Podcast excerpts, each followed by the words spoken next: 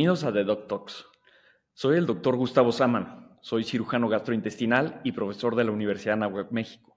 Sin embargo, este espacio se encuentra separado de mi actividad con la universidad. En este episodio hablaremos sobre la cafeína, que es generalidades, antecedentes históricos y otra información para que la conozcas mejor. ¿Qué es la cafeína? La cafeína es la droga psicoestimulante más consumida a nivel mundial. El Washington Post reportó en el 2015 un consumo de más de 2 billones de tazas diarias. En el 2021 se estimó una venta de alrededor de 166 millones de costales de aproximadamente 60 kilos cada uno a nivel mundial. El consumo viene en ascenso en los últimos años hemos visto que existen nuevas presentaciones en el consumo de cafeína, desde té, polvos preentreno para ejercicio, bebidas energéticas, tabletas, entre otros. ¿Qué es la cafeína como tal? La cafeína es una metilcantina, una purina alcaloide. También se le llama teína o guaranina el sabor de la cafeína es intensamente amargo. ¿Dónde hay cafeína? ¿Dónde se encuentra? Se ha aislado en más de, más de 60 plantas en el, a nivel mundial, en semillas, nueces y otras hojas. Eh, cocoa, eh, hojas de cola. El consumo de la cafeína en té data de hasta antes de 3.000 años antes de Cristo en China. En la cultura maya, las bebidas de cocoa muestran un registro desde 600 antes de Cristo. El café como una bebida, tal cual la conocemos actualmente, evoluciona en el siglo XV en Arabia Saudita y en África del Norte, posteriormente migrando su uso a Europa y al resto del mundo.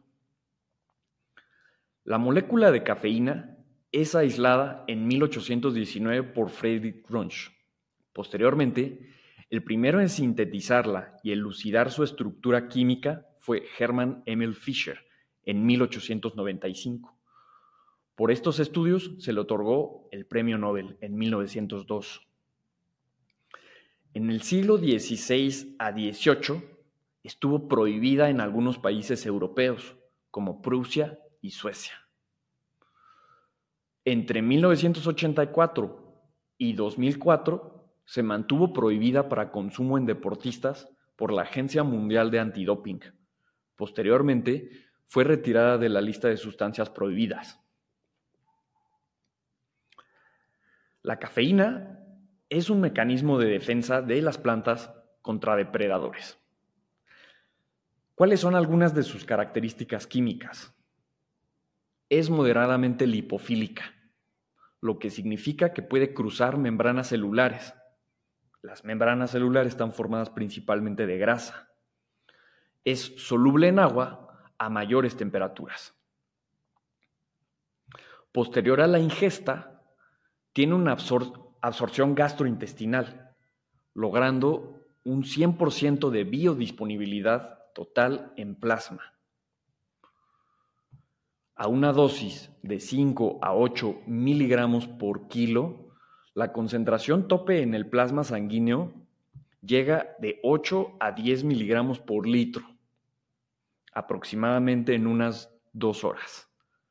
Una vez en sangre, cruza la barrera hematoencefálica con un tope de efecto entre los 45 a 60 minutos. Su vida media es entre a 2 y media a 12 horas.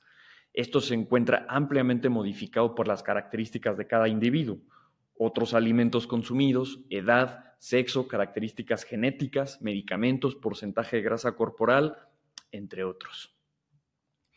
Es metabolizada en el hígado por el citocromo P450 por medio de una enzima llamada CYP1A2, desglosándola a teofilina y paracantina. La actividad de esta enzima puede estar modificada por polimorfismos genéticos o variabilidad genética. El tabaquismo ha observado que eh, hay mayor metabolización de la cafeína, disminuyendo su efecto.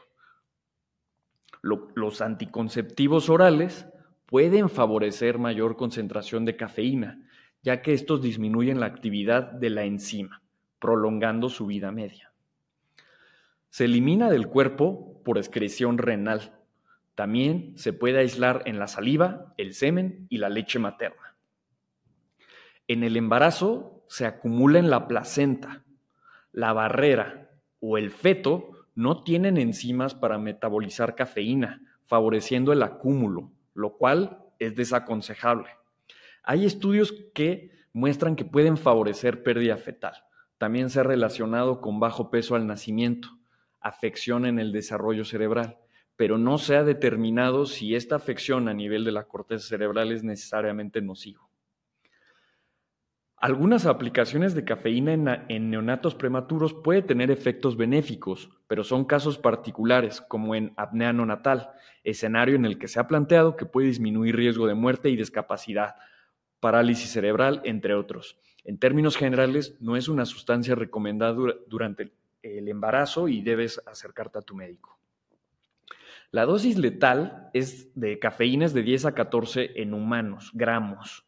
Eso es muy complejo de ingerir a menos que se tome en su forma aislada pura. Existe mortalidad asociada a bebidas energizantes de cafeína, pero se ha encontrado relacionados a consumo de otras sustancias, particularmente alcohol y combinación con otras eh, en la misma bebida con las cuales se tiene poco conocimiento en estudios clínicos para su consumo y el consumo debe ser moderado y a discreción de cada quien. Las contraindicaciones de su uso son múltiples porque por su tipo de metabolismo interacciona con otros fármacos. Siempre debe tomarse una decisión de qué tomar y no tomar eh, de una sustancia con base en la recomendación del médico que le tengas más confianza. Mundialmente se estima un consumo de 76 miligramos por día en mayores de 18 años de cafeína. En Estados Unidos y Canadá de 200 a 230 miligramos día. El país con mayor consumo a nivel mundial es Finlandia con más de 400 una tasa promedio tiene entre 100 y 150 miligramos. ¿Qué efectos tenemos en el organismo? En el sistema nervioso central vamos a tener antagonismo de los receptores de adenosina. La adenosina tiene efectos depresores del sistema nervioso central. Estos están involucrados en la liberación de neurotransmisores que participan en el sueño, la cognición, la memoria, aprendizaje. Ocurre liberación de dopamina, norepinefrina, serotonina y glutamato, entre otros. También va, a favorecer la movilización del calcio de las células, desde el retículo endoplásmico hasta el exterior de las células, ocurriendo o favoreciendo sinapsis y transmisión de estímulos. También va a inhibir las fosfodiesterasas, previene la ruptura y metabolismo del AMP cíclico mediante la inhibición de la fosfodiesterasa de nucleótido cíclico, ocurriendo un acúmulo de AMP cíclico mayor liberación también, junto con esto, de dopamina y otros neurotransmisores. Esto va a impactar en la memoria, el estado de alerta, el apetito, la velocidad de procesamiento de información.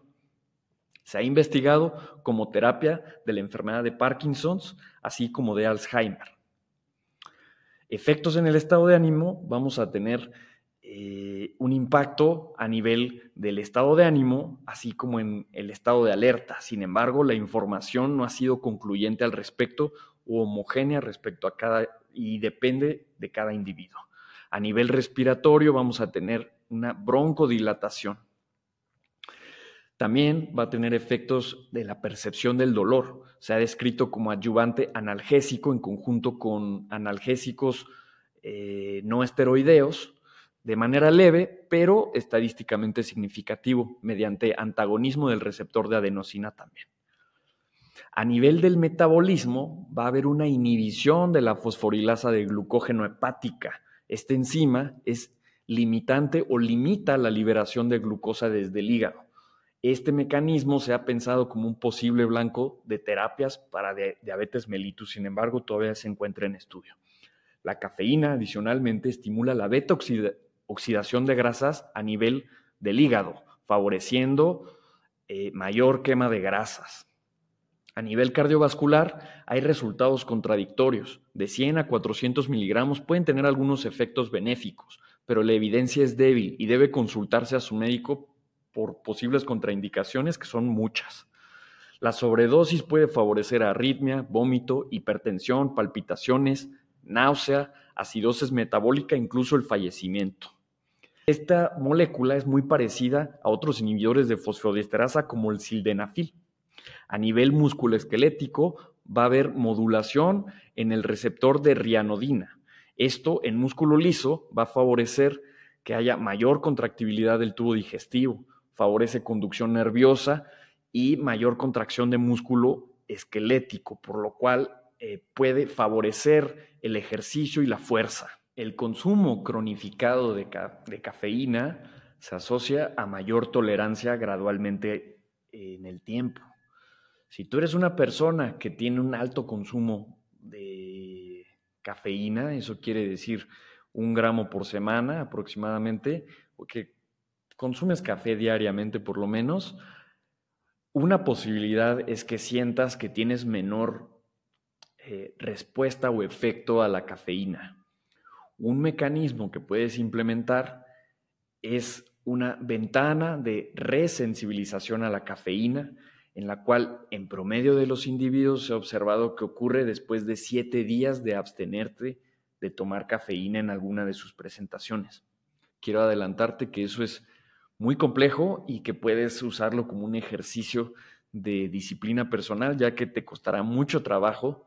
Eh, va a haber consecuencia de disminución de la energía, del estado de ánimo y precisamente por tu, por tu tolerancia y tu consumo crónico de cafeína. A nivel del tubo digestivo, favorece la secreción ácida del estómago, tiene un efecto antioxidante y antiinflamatorio la respuesta es ampliamente variable y depende de cada persona. Hay algunos estudios que han mostrado que tiene efecto protector contra cáncer de hígado y colorectal.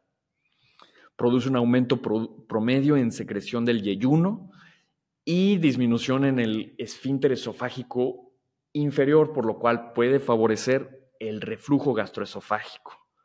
También va a favorecer la contracción de la vesícula biliar y la movilización del intestino grueso.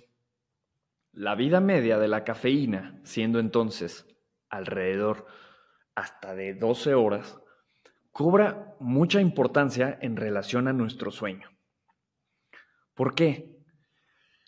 La calidad del sueño se divide en fases, siendo las más profundas las que tienen un mayor potencial para la reparación de nuestro sistema nervioso central, así como la recuperación de fatiga y desgaste corporal y potencialmente eh, impactando nuestra longevidad.